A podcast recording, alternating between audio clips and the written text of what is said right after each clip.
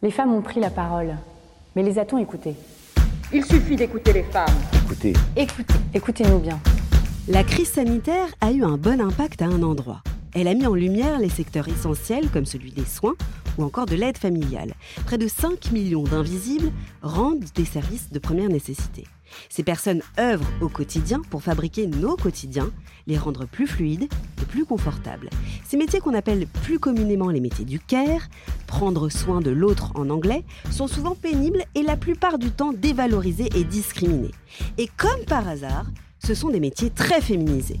91% des aides-soignants sont des femmes, 87% des infirmiers sont des femmes, plus de 95% des assistants maternels, des employés de maison, des aides à domicile et des aides ménagères sont des femmes.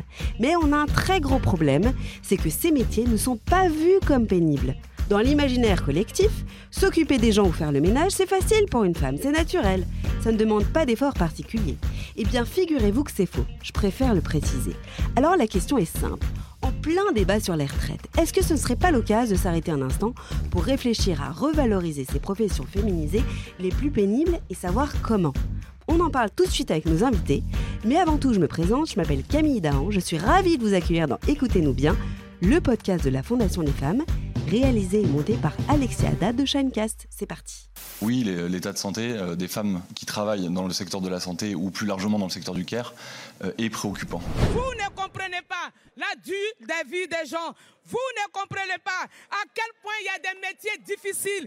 Vous ne comprenez pas ceux qui disent avoir mal au dos au réveil. vous allez manifester aujourd'hui? Bah j'aimerais bien, mais là j'avoue que je m'intéresse plus aux grèves euh, pour y faire face que pour y participer. Je dois aller tous les jours à Paris.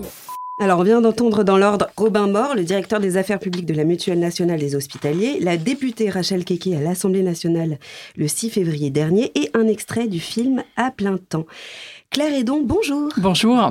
Vous êtes la défenseur des droits depuis le 22 juillet 2020. Vous avez été nommée pour 6 ans. Je précise que votre mandat ne pourra pas être renouvelé et n'est pas révocable. Céline Martinez, bonjour. Bonjour. Vous êtes présidente de la coordination française pour le lobby européen des femmes et membre de l'Assemblée des femmes. La clé donc, c'est une coordination d'associations féministes françaises qui agit au niveau national, européen et international pour les droits des femmes.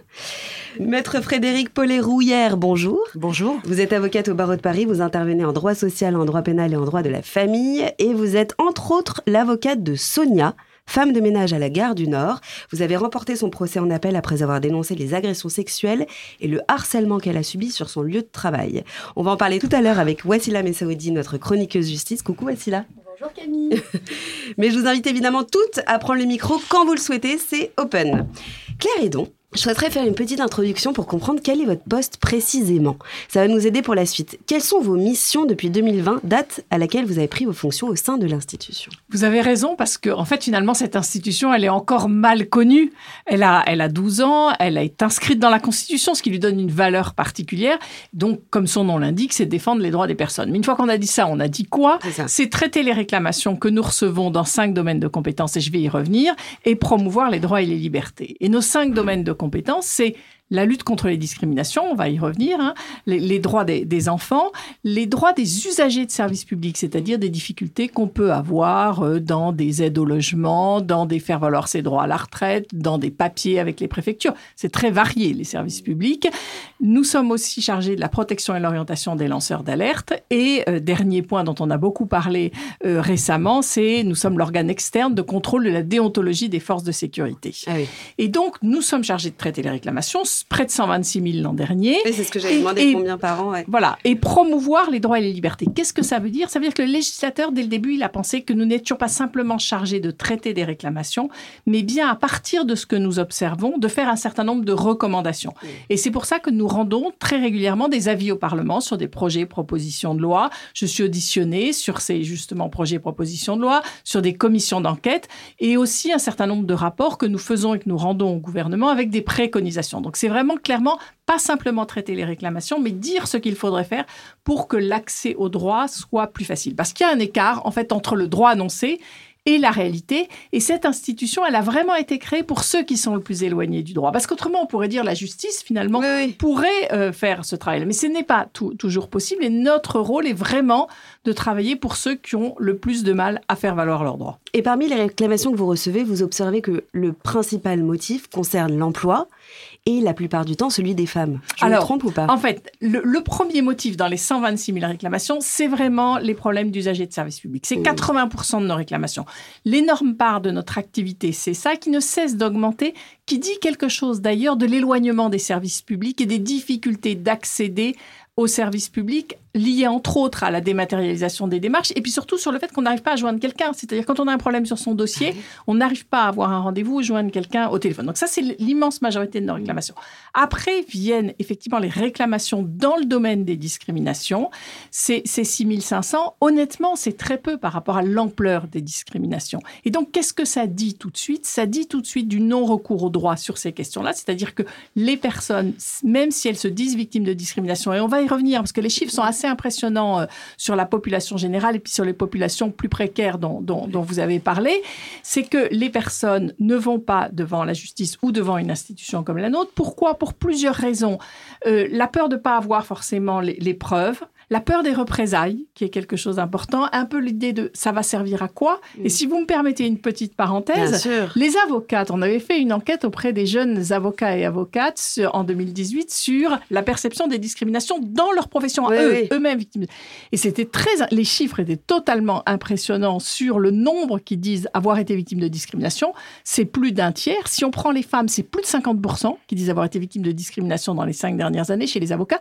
Et là-dessus, moins de 5 on fait des recours devant les tribunaux ou devant notre institution on peut pas dire qu'on est face à une population qui connaît pas ses droits. C'est ça. Hein. donc il faut bien comprendre du pourquoi. Et donc, je voulais préciser tout ça pour qu'on ait conscience que dès qu'on parle de discrimination, en fait, par les réclamations et par les affaires qui vont devant les tribunaux, nous n'avons pas une idée de l'ampleur de ces discriminations, d'où les enquêtes que nous menons, par exemple, et on va y revenir après avec l'OIT, l'Organisation internationale du travail, avec des chercheurs, pour essayer de quantifier ces discriminations. Alors justement, dans votre dernier baromètre consacré au secteur des services à la personne, vous notiez que les femmes, soit 87,3% des effectifs, sont surexposés aux violences sexistes et sexuelles par rapport à la population active globale.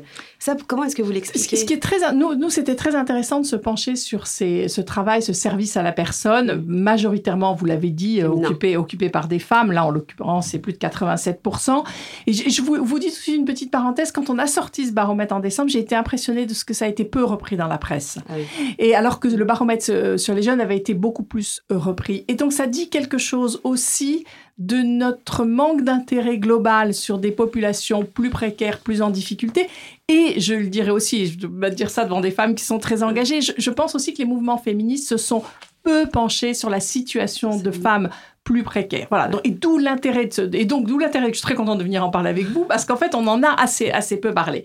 Et ce qui, ce qui était frappant d'abord dans cette population, c'est, on l'a dit, une majorité de femmes peu diplômées, souvent seules pourvoyeurs de revenus dans le ménage, ou qu'elles soient seules, ou même si elles sont en couple, c'est elles qui, rapportent les revenus euh, du, ménage, qui sont majoritairement touchées par des problèmes de santé. C'est quelque chose que vous avez aussi évoqué dans, votre introduction. Et ça, voilà, déjà, c'est le point de départ. Et après, effectivement, les, résultats montrent qu'un quart des salariés euh, des services à la personne disent avoir été victimes de discrimination ou de harcèlement euh, discriminatoire. Un tiers dans ce cas-là, dit y avoir été confronté plusieurs fois, donc c'est pas simplement une fois.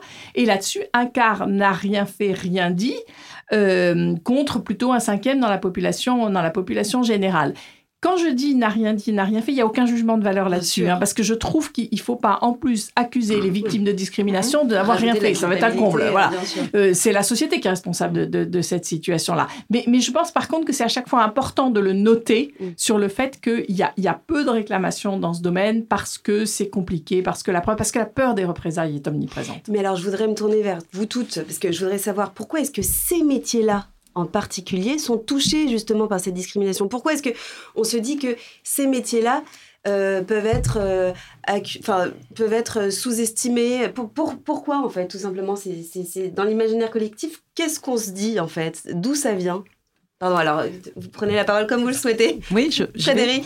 Euh, bah, écoutez, euh, parce qu'on est dans une société en fait qui, est, euh, qui reste extrêmement sexiste euh, et extrêmement misogyne, euh, que euh, et qui se joue en fait de deux lignes de force, à mon avis, hein, c'est-à-dire des stéréotypes de genre qui restent extrêmement prégnants, où on va effectivement attribuer, vous le disiez en introduction, des qualités ou des rôles sociaux euh, au groupe femmes, au groupe euh, hommes, euh, en considérant qu'elles sont naturelles, donc en essentialisant. Donc on divise en fait les, les uns et les autres, les unes et les autres. Et à ces qualités, évidemment, on va orienter, ça va, ça va, ça va socialement en tout cas s'orienter vers des rôles, vers des métiers, vers des orientations. Et c'est pas un hasard si effectivement dans les métiers du soin, du handicap, de la petite école, de la petite enfance euh, et de la, du soin euh, médical et avocate aussi en fait, parce qu'aujourd'hui c'est une profession qui se féminise beaucoup et qui se précarise aussi. hein. les revenus sont, sont, moindres euh, dans la pour la population avocate et en général d'ailleurs. Et donc euh, voilà, et ça veut dire et ça on le retrouve aussi euh, dans l'intime, hein, encore aujourd'hui. Je veux dire, on, a, on parle encore un peu de préhistoire, mais on est 80, enfin, les, les tâches domestiques sont effectuées par les femmes entre 70 et 80% Et dans un deuxième temps, on va hiérarchiser ces deux groupes et ces qualités, ces rôles et ces attributs. Et donc, on va considérer qu'effectivement, s'occuper euh, du soin, euh, s'occuper des personnes, s'occuper de l'entretien, s'occuper des enfants, la maternité, c'est encore quelque chose qui euh, revient aux femmes, c'est dévalorisant. En tout cas, c'est moins valorisant que d'être dans l'action, d'être conducteur de projet, euh, etc. Oui. Et, euh, et donc, on va, ces femmes vont effectivement évoluer avec des salaires qui sont bien inférieurs en fait à leur utilité sociale. Mais comme on, a- on- on considère que les femmes sont faites pour ça, on reboucle avec le stéréotype. ben, en fait, on a, euh, on a une boucle qui est bouclée et on a en fait, en gros, une, une double arnaque, euh, voilà, concernant en fait les femmes, Ouais. les, les femmes et en particulier dans ces métiers. Et, et ces métiers sont aussi à risque parce que c'est du travail à domicile. Oui. chez les personnes. Et donc ça complique aussi, euh, et, et aussi ça complique le collectif. En fait, ces femmes qui travaillent dans le service à la personne, chez les personnes, sont très seules. Il y a, il y a beaucoup moins facilement un collectif qui permet de réagir, d'où le fait de n'avoir rien dit. Moi, il y a un autre chiffre qui m'a frappé dans le baromètre qu'on avait fait là au mois de décembre, c'est que dans ce secteur d'activité, environ une personne sur cinq s'est vue imposer des contacts physiques légers. C'est ça qui est dingue. Et alors, ceci dit, c'est Ça, 18% dans la population globale. Donc, on peut en fait s'inquiéter des deux chiffres. Hein. Vous rendez... Enfin, moi, je trouve ça absolument incroyable comme Mais ça chiffre. n'arriverait pas forcément au sein d'une entreprise, au milieu d'un Bah, open space. écoutez, en fait. C'est- c'est 18% dans la différence, euh, population active globale qui dit avoir euh, cette revue imposer des contacts physiques légers. C'est quand même assez incroyable. Et encore plus dans le service à la appelle personne. contact léger, pardon, je Euh, sais, mais j'entends mais, plus mais dans ça, le détail. ça, ça, ça peut être une façon de, de, de vous toucher, une, une, D'accord. une main sur les fesses. Enfin, c'est vraiment des, des, des, des choses qui sont inadmissibles. Enfin, je sûr. question d'éducation et, et à, à rappeler, mais encore plus fréquent dans les, les personnes qui travaillent dans le service à la personne, mais en population générale aussi. En fait, je dirais on peut s'inquiéter des deux chiffres. Oui, et pour aller dans, dans le même sens, hein, je pense que là, il y a un sujet sur la, le fait même que les femmes qui, par exemple, sont dans, le, dans les métiers de, de l'aide à domicile euh, sont des femmes qui sont dans une très grande précarité. Et le fait de cette très grande précarité les isole encore plus. Euh, Claire Hédon a évoqué les conditions euh, de travail qui sont tout à fait particulières, hein, puisque euh, une aide à domicile, elle est dans une situation où elle est à la fois chez son client, d'une certaine façon, chez le bénéficiaire, mais en même temps, euh, elle n'a pas euh, la possibilité d'être euh, protégée ou accompagnée par sa hiérarchie. Ce qui fait qu'elle est laissée seule face à un bénéficiaire qui, je pense que, le- enfin, il y a des témoignages là-dessus. il y a, hum, par exemple, la, force, le collectif La Force Invisible des aides à domicile, qui témoigne régulièrement de faits dont les aides à domicile ont été victimes et qui montre à quel point elles n'ont pas les ressorts euh, euh, moraux, euh, elles n'ont pas forcément les soutiens de leur employeur aussi quand elles sont victimes de, ou en tout cas quand elles pensent être victimes d'actes de la part de- des bénéficiaires qu'elles qu'elles accompagnent, qui ne relèvent pas d'une relation de travail classique. Et je pense que cette cette, cette particularité-là du travail des aides à domicile fait qu'elles sont particulièrement vulnérables et que leur précarité, le fait qu'elles n'aient pas d'autre choix que d'avoir ce travail, euh, ce travail-là et pas un autre, euh, rend encore plus euh, prégnante la question de, de- de la vulnérabilité dans le, dans le cadre de travail. Mais justement, pourquoi ces femmes passent sous les radars de la protection? Comment ça se fait? Alors, moi, je suis assez d'accord avec le fait que, euh, comme on essentialise euh, le- leurs fonctions, euh, du coup, on considère que bah, finalement, elles le faisaient bien dans un cadre domestique, donc elles peuvent tout à fait le faire dans un cadre qui s'apparente d'une certaine façon à un cadre professionnel, mais qui dans les faits n'est pas, euh, ne, peut pas être identifié comme un vrai cadre professionnel comme on l'a en tant que salarié dans une entreprise. Euh, moi, je voudrais juste revenir sur le, comment la, la manière dont on conçoit le, monde du travail aujourd'hui et l'économie. Il y a quelques économistes qui, euh, qui demandent, mais qui préparait le, dîner d'Adam Smith. donc, enfin, j'adore cet exemple parce que Adam Smith, il a théorisé, en tout cas, il a, il a expliqué c'était quoi la productivité et comment on valorisait les métiers. Donc, il s'est intéressé à une chose, c'est euh, euh, toutes les compétences techniques nécessaires à un salarié, à un, ouvrier pour fabriquer des épingles, puisque son exemple, c'était dans une usine d'épingles. Euh, il y a une question qui s'est pas posée à Adam Smith. C'est pendant que lui-même, il avait toutes ces réflexions, il s'est pas demandé qui est-ce qui s'occupait de laver son linge, de lui, faire son lit et de, lui préparer son repas. Et c'est la même chose pour les ouvriers qui, qui, allaient travailler. Personne ne se demandait qui s'occupait de leurs enfants et qui gérait la, la maison. Et tout ça, cette conception-là, aujourd'hui, elle est encore extrêmement présente et euh, euh, on le voit par exemple dans la manière qu'on a euh, d'estimer de, la valeur d'un métier. Peut-être qu'on viendra sur la question des classifications. on n'écrit pas une fiche de poste pour un métier censé être un métier d'homme, on l'écrit pas de la même manière qu'une fiche de poste qui est censée être plutôt un métier féminin. quand une aide à domicile intervient chez une personne âgée, par exemple, elle va lui donner la toilette. La toilette, ça veut dire quoi?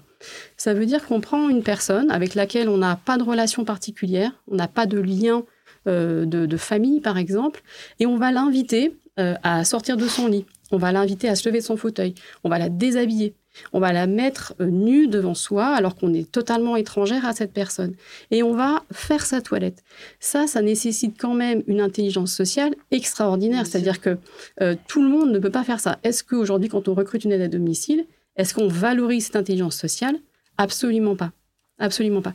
Et typiquement, ça fait partie euh, des choses sur lesquelles il faudrait travailler pour revaloriser ces métiers. Et, du coup, moi, la question qui se pose derrière, c'est finalement, est-ce que s'il y avait plus d'hommes dans ce métier, est-ce que les salaires seraient différents et est-ce qu'il y aurait moins de discrimination ben Je vais juste vous donner un exemple qui me frappe en ce moment depuis l'arrivée du congé paternité. Du congé paternité augmenté à, un mois. Et eh bien on voit arriver nos premières situations de discrimination d'hommes. Et je trouve ça, excusez-moi, formidable. Mais bien sûr mais parce, que, mais parce que c'est incroyable. C'est-à-dire qu'on a été saisi d'un homme qui devait être embauché au mois de septembre et qui a dit attention, je prendrai mon congé maternité en fait en deux temps 15 jours en septembre et 15 jours en janvier. Et du coup, il n'a pas été embauché. Et on commence à voir arriver ce genre de discrimination. Et ça, je pense que c'est intéressant parce que je me dis que ça va peut-être changer. Parce que nous, la discrimination grossesse, on l'observe. Et c'était même mon rapport d'étonnement quand je suis arrivée dans cette institution, c'est qu'en fait, la loi, elle est très claire, elle est très protectrice pour les femmes.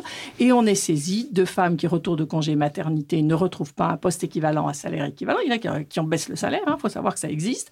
Ou bien quand elles étaient en contrat court, on renouvelle pas euh, le, contrat. Et là, si on commence à observer la même chose chez les hommes, je pense que les choses vont bouger. D'où ma question s'il y avait plus d'hommes dans ce métier de service d'aide à la personne, est-ce que ça changerait la donne?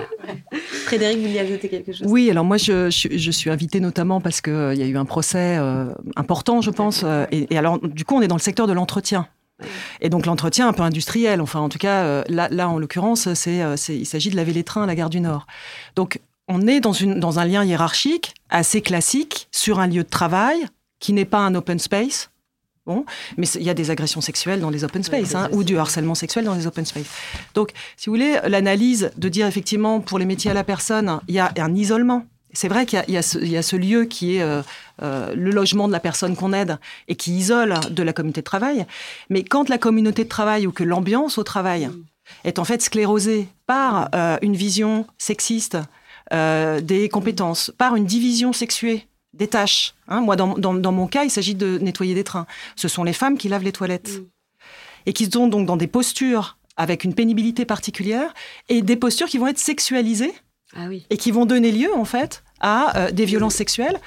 Parce qu'en fait, les violences sexuelles, moi, c'est vraiment euh, essentiellement sur ces questions-là que j'interviens. Hein. Le harcèlement sexuel, les agressions sexuelles, les viols au, au travail.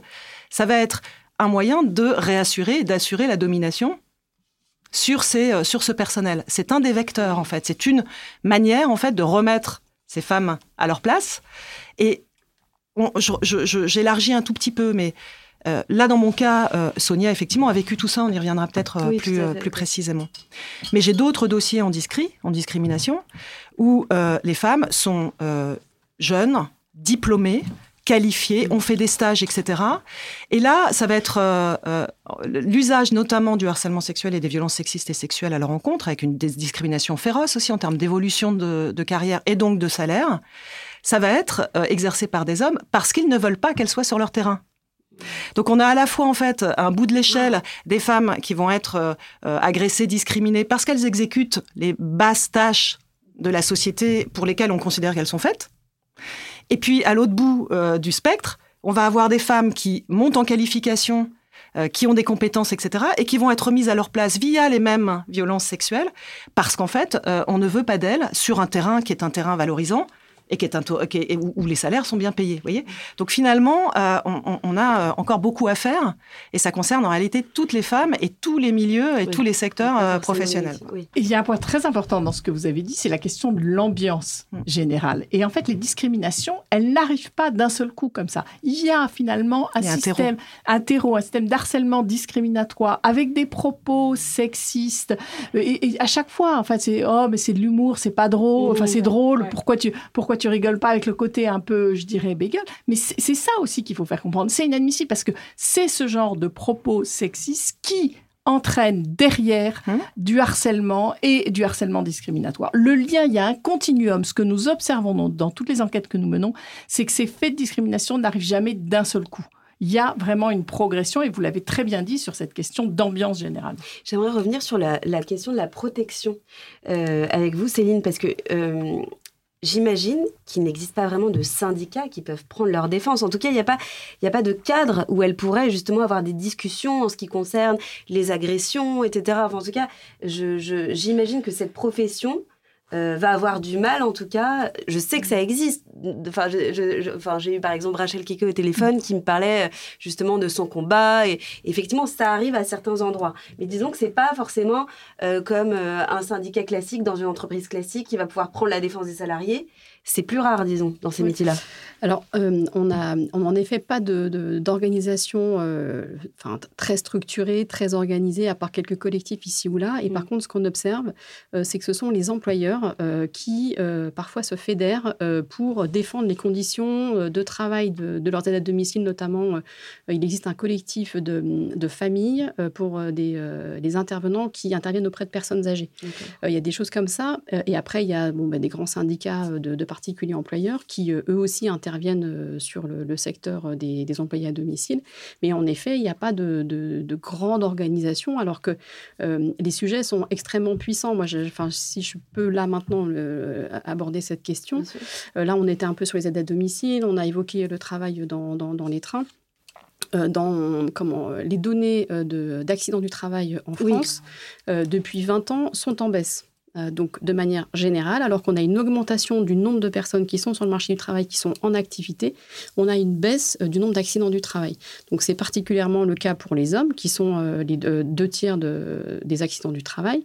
Mais par contre, du côté des femmes, entre 2001 et 2019, on observe une baisse globale d'accidents du travail de 11,1%. Donc ça fait une baisse de 27,2% pour les hommes, mais on a une hausse de 41,6% pour les femmes. Ça, ce sont les données qui sont traitées par l'ANACT l'Agence nationale d'amélioration des conditions de, travail. Et quand on va s'intéresser à quels sont les secteurs qui sont concernés euh, euh, pour les femmes, on observe que ce sont dans les activités de service, donc santé, action sociale, nettoyage, travail temporaire, et dans les services, commerce et industrie de l'alimentation. Donc là, c'est euh, les métiers de caissière, etc. Et euh, face à ces données, euh, on peut regarder un peu quelles sont les politiques publiques hein, en matière de, prévention des accidents. Il n'y a pas vraiment d'approche spécifique. Est-ce que la question que vous posiez sur euh, mais il n'y a pas de, de syndicat ou d'organisation de défense, très clairement, on revient une fois de plus sur l'invisibilisation, la capacité à s'organiser, la capacité à avoir le temps de le faire, la capacité d'avoir des ressorts aussi en termes de, compétences sociales à s'organiser. et ça, c'est un sujet. Et et je, partage ce que dit Claire en étant présidente de, de la clé. Je partage le fait qu'en tant qu'association féministe, on devrait être bien plus présente sur cette question-là aussi. Et ce que vous venez de dire est très important parce que, en fait, ces femmes de, qui sont employées dans le service à la personne, elles cumulent entre guillemets plusieurs handicaps, en tout cas plusieurs facteurs de discrimination. Le genre, le fait d'être des femmes, la condition sociale et l'origine, c'est-à-dire ce sont souvent des femmes d'origine étrangère. Et vous voyez bien une, une, accumulation de critères possibles de discrimination et qui les met plus en difficulté aussi pour se défendre. Bien sûr. Alors on a fait un bon constat maintenant, voici la place au témoignage, et plus précisément celui de Sonia à travers la voix de son avocate, maître Frédéric Rouillère. Ce ne sont pas les femmes qui sont fragiles, ce sont leurs droits. Mais aujourd'hui, les femmes sont-elles traitées comme des égales? La défense, en tout cas pour moi, c'était une manière de changer le monde. Frédéric Paulet-Rouillère, bonjour. Camille l'a dit, vous êtes avocate au barreau de Paris et vous intervenez en droit social, en droit pénal et en droit de la famille avec des spécialités sur les violences sexistes et sexuelles faites aux femmes et aux enfants. Vous êtes invitée aujourd'hui parce qu'effectivement, vous avez une, histoire importante à nous raconter. Euh, à travers votre voix, c'est celle de Sonia que nous allons entendre parce que vous avez récemment gagné ensemble en appel contre une grande entreprise de nettoyage honnête, pour ne pas la citer, qui fait appel euh, à des femmes de ménage. Vous nous direz dans, quel euh, contexte contractuel elles sont embauchées, pour le nettoyage des trains de la gare du Nord. Est-ce que vous pourriez nous raconter ce dossier? Oui, alors c'est effectivement l'histoire de Sonia qui, qui cumule trois emplois pour pouvoir s'en sortir, dont un emploi principal hein, qui, est, qui est au sein d'Achrenier, qui est, fait partie du groupe Honnête, à qui euh, on a confié euh, le nettoyage, la SNCF a, confié le nettoyage des trains à Gare du Nord. Euh, mais il y a un contexte, et Claire le, rappelait, l'importance du, contexte, c'est qu'il y, y a une division très claire, sexuée des tâches, ça je l'ai dit tout à l'heure, c'est-à-dire quand il, s'agit de, donc de nettoyer les toilettes, ce sont les femmes qui s'en occupent. Par contre, euh, le euh, et alors vous voyez, on n'est pas non plus dans des tâches extrêmement valorisées, mais même, dans ce cadre-là, il y a, encore une, hiérarchisation. Euh, vont revenir aux hommes, les chefs d'équipe sont des hommes, mm. l'encadrement est masculin. C'est précaire, évidemment, et donc quand les facteurs effectivement de discrimination se cumulent, c'est évident que le risque pour elle est plus grand. Et donc il y a effectivement trois contrats. elle a de la famille à l'étranger à qui elle envoie régulièrement, et ça, ça se sait aussi de sa hiérarchie, euh, des fonds pour euh, subvenir à leurs besoins. Euh, elle est seule. Mm. Et on voit qu'effectivement, quand on est seul ou quand on, a, on, a, on gère une famille, on a des enfants à charge, en étant seul, on est dans une dépendance économique extrême hein, qui effectivement nourrit le silence. Mm. et il y a en plus un fond de guerre syndical où on fait pression sur des salariés pour qu'ils euh, pétitionnent mm. euh, avec du chantage euh, à l'emploi, du chantage aux, heures aux, horaires de nuit, par exemple. On passe, à, on passe à nouveau aux horaires de nuit. Et de la pression sexualisée, sexuelle, mm. qui se manifeste parce que Sonia dénonce du harcèlement sexuel, des agressions sexuelles et des viols. Hein, des fellations forcées. Donc on est vraiment dans quelque chose qui est de l'ordre du... qui est criminel, hein, délictuel et criminel. Donc, euh, et donc effectivement, en 2009, elle, pose une, elle dépose une première plainte, en fait, en parlant de harcèlement moral, parce qu'elle n'a pas forcément non plus toutes les clés juridiques pour se dire que c'est du harcèlement sexuel, et puis parce qu'elle n'ose pas. Donc elle y va à petits pas, comme beaucoup de victimes. Souvent, on a un récit qui est évolutif, ça ne veut pas dire qu'il est contradictoire, ça veut dire qu'en fait, il s'implémente au fur et à mesure que la personne est entourée, en capacité d'assumer. Euh, et, c'est extrêmement pesant, extrêmement, euh, extrêmement honteux aussi à vivre pour euh, les femmes, puisque c'est humiliant, c'est extrêmement humiliant mm. et destructeur. Et donc, elle va retirer sa plainte sous la pression de, en particulier de son agresseur. Et donc c'est en 2016 seulement, donc après avoir euh, subi donc sept ans de ces violences euh, sexistes et sexuelles, qu'elle va euh, dénoncer au mois de novembre les violences dont elle dont elle fait l'objet. Et la réponse de l'employeur, ça va être de la convoquer en entretien préalable à licenciement ah. dix jours plus tard.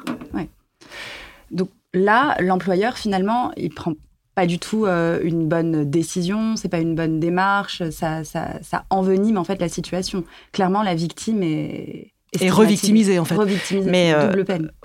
Mais vous voyez, quand je parlais de la peur des représailles, Clairement. on est exactement. Je veux dire, c'est pas simplement une peur, c'est une réalité. Bah, bien sûr. Les, représailles, quand les victimes dénoncent des hum. discriminations, sont excessivement fréquentes. Hum.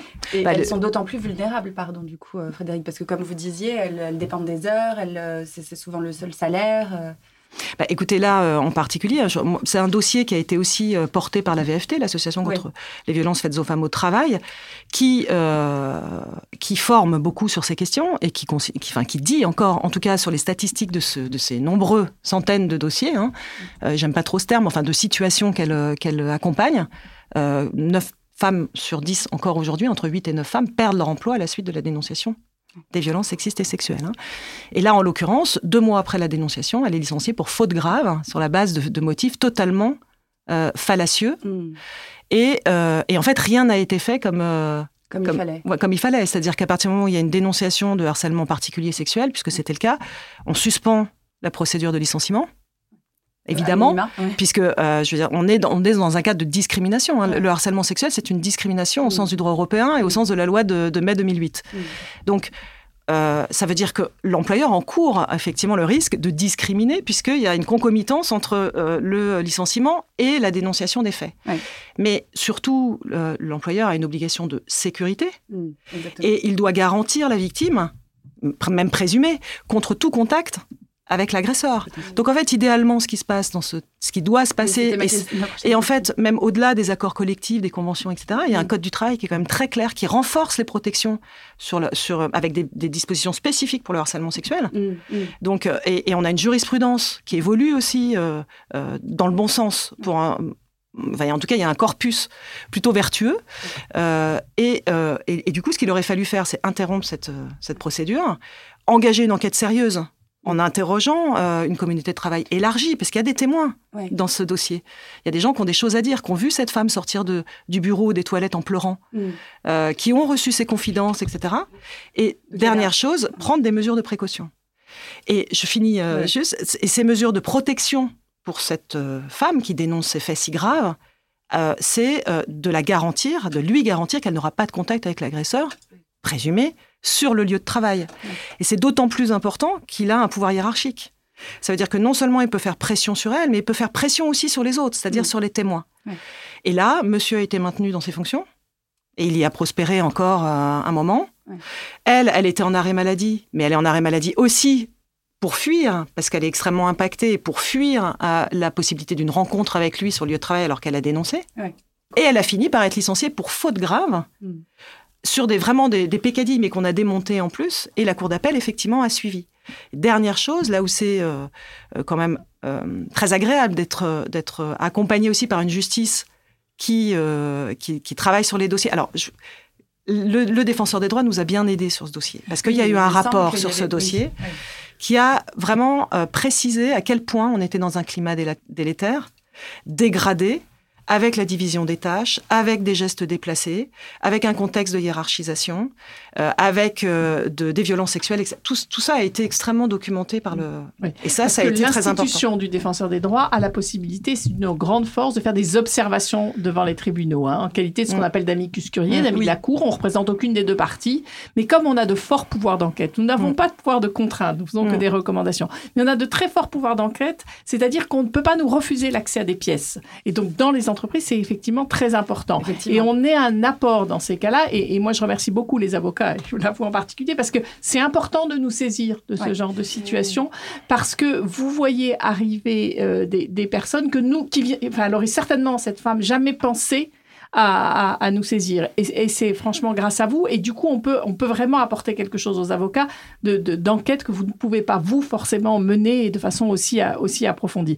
Ce sur quoi je voulais insister, parce qu'effectivement, cette histoire est exemplaire, entre guillemets, dans le mauvais sens du terme, mais elle est quand même exemplaire sur la réaction de l'employeur. Et, vous l'avez dit, enfin, nous, c'est des situations que l'on voit relativement régulièrement. Alors moi, je vois toujours ce qui va mal. Hein. Enfin, dans les réclamations, c'est forcément ça, c'est que ça s'est mal passé, que ça n'a pas été bien pris en charge par l'employeur. Mais cette situation-là, elle est en fait assez fréquente dans nos réclamations. C'est que l'employeur ne réagit pas du tout comme il faut, il ne mène pas l'enquête qu'il faut, il ne protège pas euh, le, salarié, il dit un peu ses paroles contre paroles, mais c'est pas tout à fait vrai en fait. Je veux dire, c'est pas du tout vrai. C'est pas du tout vrai, voilà. Et, et, et c'est assez incroyable comme, comme situation où l'employeur a vraiment un devoir de protection et, et qu'il ne fait pas. Et mais parce que aussi, dans ces cas-là, il peut autant être accusé d'ailleurs de, de discrimination. Et c'est c'est bien la situation dans laquelle Sonia a été confrontée.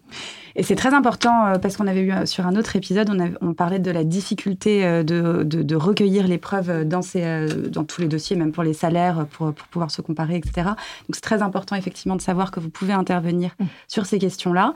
Et puis j'imagine que c'est pas le seul cas. En fait, quand, on, voit ce genre, quand on voit ce genre d'histoire, on se dit il y, a, toute l'ambiance. Vous savez, quand on parle de discrimination systémique, c'est exactement ça. Mmh. C'est quel environnement et quelle ambiance permet ce genre de choses? Mmh. Mmh.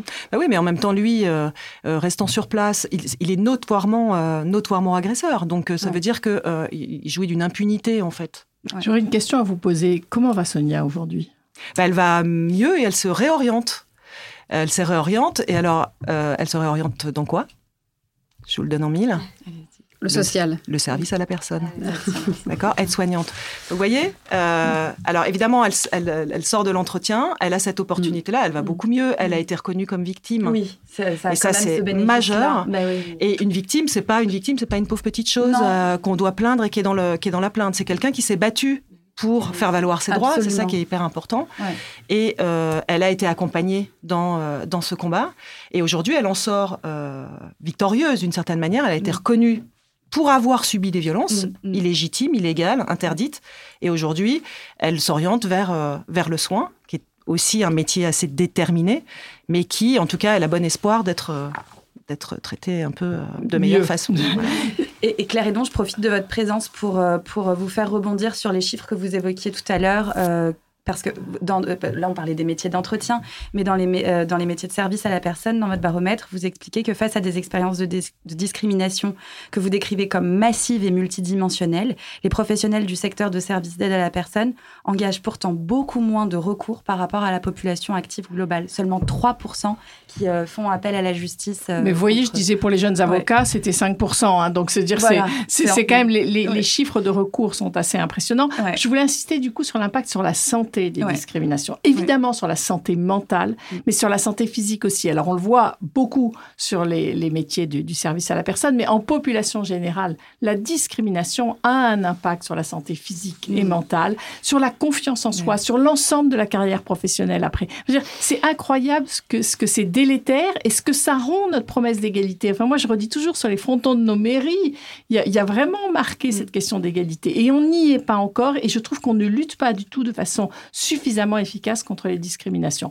Et moi, c'est aussi l'occasion de redire de ne pas hésiter à nous saisir. Donc, on a un numéro de téléphone qui est le 3928, un numéro simple, et vous aurez au bout du fil des personnes qui ont été formées juridiquement et qui passeront le temps nécessaire avec vous au téléphone. La consigne qu'on leur donne dès le début, vous prenez le temps. Et il y a des appels qui durent plus de 45 minutes. La moyenne des appels, c'est 15 minutes. Quand on sait qu'il y a de la réorientation, de nombreux appels durent plus de trois quarts d'heure. Parce que les histoires de discrimination, on vient de le voir avec Sonia, sont compliquées. Il faut retracer tout le, tout le parcours de la personne. Ce que font aussi nos écoutants, c'est qu'après, ils proposent de renvoyer un mail ou un courrier disant toutes les étapes de ce qui a été dit et quelles sont les possibilités, nous saisir, aller devant les tribunaux. Et ça, ça a facilité la saisine de l'institution, ça a augmenté quand même de 25% nos réclamations en, discrimination, même si ça, n'est pas suffisamment, euh, suffisamment important.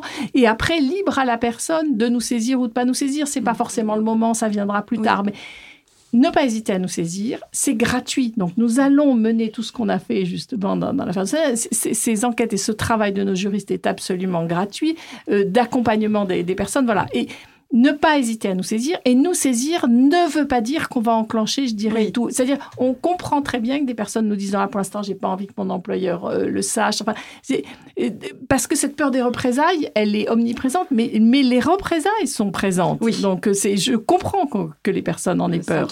Donc, vraiment, l'idée, c'est N'hésitez pas à nous appeler. Nous appeler ne veut pas forcément dire nous saisir, mais vous avez au moins plus d'informations sur la question.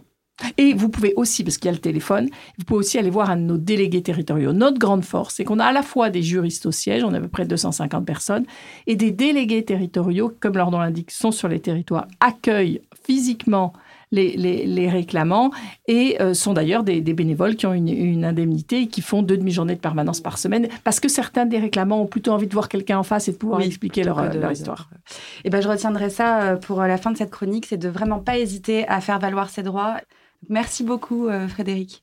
On va terminer. Je voudrais vous demander quelles seraient les solutions pour reconnaître et valoriser ces professions, pour améliorer les conditions de travail de ces femmes et leur protection, en fait, tout simplement alors, évidemment, il y a une partie, une partie qui passe par le salaire. Il n'y a pas de doute que, des salaires euh, plus importants sont indispensables, puis des conditions de travail, des conditions de, de, collectif qui pourraient euh, améliorer les choses. Et puis je pense qu'il y a vraiment cette ambiance sexiste qu'il faut combattre, parce que ces mots qui sont dits euh, sur le ton de l'humour, en fait, nous, ce que nous observons, c'est qu'à chaque fois qu'il y a ce genre de propos, il y a vraiment un continuum et un risque d'harcèlement discriminatoire. C'est quelque chose de très fréquent, et quelle que soit d'ailleurs la profession. Donc il y a vraiment une question aussi de, de, de formation, de prévention. Vous avez insisté là-dessus tout à l'heure. Je crois que c'est vraiment aussi important. Pour aller dans le même sens, je pense qu'il y a une, des, mesures qui permettrait vraiment de revaloriser les salaires des métiers dits féminins, euh, c'est euh, la révision des classifications. Euh, pour donner une valeur à un travail, on, fait la liste de toutes les compétences qui sont nécessaires à, son exercice, de toutes les, comment, les, notions qui doivent être mises, en œuvre. Et c'est ce que je disais tout à l'heure, on se rend compte que sur les métiers dits féminins, il y a tout un tas de, compétences qui sont absolument pas mentionnées parce qu'elles sont considérées comme étant naturelles et comme assorties, en tout cas intégrées dans la, personne qui va exercer le métier, en l'occurrence euh, une femme. Ce travail sur les classifications, par exemple dans lequel euh, on intégrerait ce que j'évoquais tout à l'heure, euh, l'intelligence sociale, le fait d'être dans, l'accompagnement, comment le, lien, on parle beaucoup des métiers du lien quand on parle des métiers du care, tout ça, à un moment, le fait de l'écrire, de mentionner dans des fiches de poste, c'est aussi une manière de lui donner une valeur. et cette valeur-là, elle permettrait de revaloriser des métiers qui aujourd'hui sont pas du tout attractifs. Hein. pour citer le, le, rapport de Myriam El euh, il y a 25% euh, euh, de, candidats en moins au métier, dans les métiers de, service à la personne depuis, depuis six ans, alors que on a engagé des plans pour favoriser l'attractivité de ces métiers. Donc, on, a, on est dans une situation contre-productive. Donc ça, c'est de manière générale pour la revalorisation des métiers dits féminins. Et puis après, plus spécifiquement... Ah, une vraie question d'orientation scolaire. En, tout à fait. Dire, exactement. Il faut arrêter d'envoyer les, les, filles dans le service à la personne. Hein. Oui, mais ça, c'est aussi une autre mesure. C'est aussi, c'est aussi euh, montrer, euh, c'est donner à voir aux enfants qu'il euh, n'y a pas des métiers qui sont réservés aux filles et des métiers qui sont réservés aux garçons. Et ça, c'est, vraiment, c'est le, en partie le rôle de l'institution scolaire, mais c'est aussi le rôle de, structures comme Pôle emploi, hein, je pense, qui, d'une certaine manière, reproduit, véhicule des, des, aspects genrés dans les métiers. Sur les aides à domicile, on a un, un, très gros sujet de modèle de financement du secteur de l'aide à domicile, et puis de façon plus générale de comment on conçoit euh, ce métier d'aide à domicile. Euh, une aide à domicile, aujourd'hui, elle est payée à partir du moment où elle va entrer chez le bénéficiaire et où le bénéficiaire va ouvrir sa porte. C'est-à-dire que si elle se présente chez un, bénéficiaire, si elle se présente chez un bénéficiaire, euh, mais que le, bénéficiaire, pour une raison ou une autre, n'ouvre pas la porte, l'aide à domicile ne pourra pas effectuer sa mission et pourrait ne pas être payée. En tout cas, les financeurs pourraient dire cette mission n'a pas été effectuée, donc elle ne sera pas rémunérée. Euh, c'est comme si euh, vous imaginez votre livreur qui vous amène le dernier livre à la mode, euh, il ne serait payé qu'à partir du moment où vous allez ouvrir votre porte et récupérer votre colis. je pense qu'il n'y a pas d'équivalent dans, le monde, dans le monde du travail. Ça, typiquement, c'est des choses qu'il faut revoir parce qu'il y a un modèle économique derrière, et ça, c'est des points à travailler. Il y a aussi, euh, par rapport à l'isolement, je pense, un, un, aspect très important dans le financement des métiers d'aide à domicile. Euh, les temps euh, de partage, d'échange entre équipes, entre l'employeur, entre les autres aides à domicile, ce sont des temps qui aujourd'hui ne sont pas rémunérés. C'est-à-dire que les services d'aide à domicile ne reçoivent pas de fonds de financement pour ça. Euh, et ça, c'est essentiel en fait au collectif, hein. c'est essentiel au bien-être des personnes qui effectuent ces, tâches. et ça doit, fait partie des propositions. Hein. c'est pas forcément celle-ci qui résoudrait tout, mais ça fait aussi partie d'une autre façon de voir et de concevoir euh, ces métiers euh, du lien. Oui, alors effectivement, moi je trouve que sur les classifications, les classifications, pardon, je reprends. donc effectivement, moi je rebondis sur la question des classifications. De, travailler sur les équivalences entre les métiers, et en particulier par exemple la question de la charge lourde pour une caissière, qui n'est pas du tout considérée comme étant euh, comme un, métier en fait qui comprend une charge lourde, comme comme euh, ça le serait pour un, manutentionnaire, alors qu'elle peut charrier euh, des centaines de kilos de marchandises euh, pendant, pendant son service. Sur la question du, climat qu'on entretient ou des choses qu'on ne traite pas en termes de violences sexistes et sexuelles au travail, on a des outils en fait. Déjà aussi. Alors effectivement, il y a la question de l'éducation, il y a la question de la mentalité, de l'imaginaire collectif, etc. Mais il y a des outils dans le code du travail qui sont quand même très précis sur ces questions. Il y a une obligation, et la Cour de cassation euh, dit aux employeurs, vous avez l'obligation de former votre personnel sur ces questions. Donc il faut mettre en place des sensibilisations, il faut mettre des formations, mais en continu, parce qu'évidemment, le personnel euh, bouge, euh, parce qu'il faut répéter les choses. Quand on éduquait une société à l'égalité euh, euh, entre les sexes, c'est répéter. Hein, du fait qu'on part quand même d'assez loin, c'est former les managers et les représentants, du personnel à l'enquête à l'enquête interne, avoir les bons réflexes. On peut mobiliser plein de choses qui existent déjà, le droit de retrait, euh, euh, l'enquête du CSE, euh, qui permet aux, aux, RP, représentants du personnel, de collaborer et en tout cas de faire valoir leur point de vue avec euh, l'employeur. Le, puis je rajoute euh, les enquêtes de conformité aussi, parce que c'est ce que je fais dans mon métier, donc ouais. euh, je, je, le dis à dessein. Oui, oui, donc en, en fait, il y, y, a des outils qui existent et dont les employeurs ne s'emparent pas encore assez.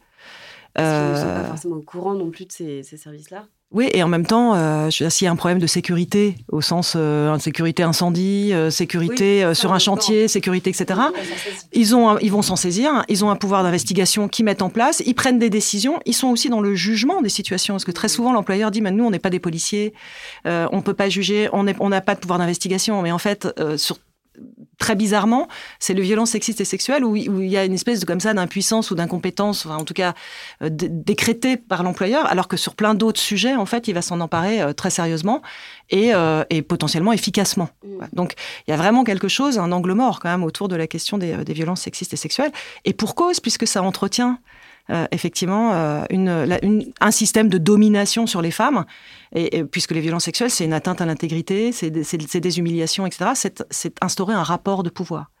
Donc euh, évidemment que c'est un, un, un, sujet qui doit encore, euh, qui nécessite encore que les employeurs se mobilisent euh, extrêmement fort.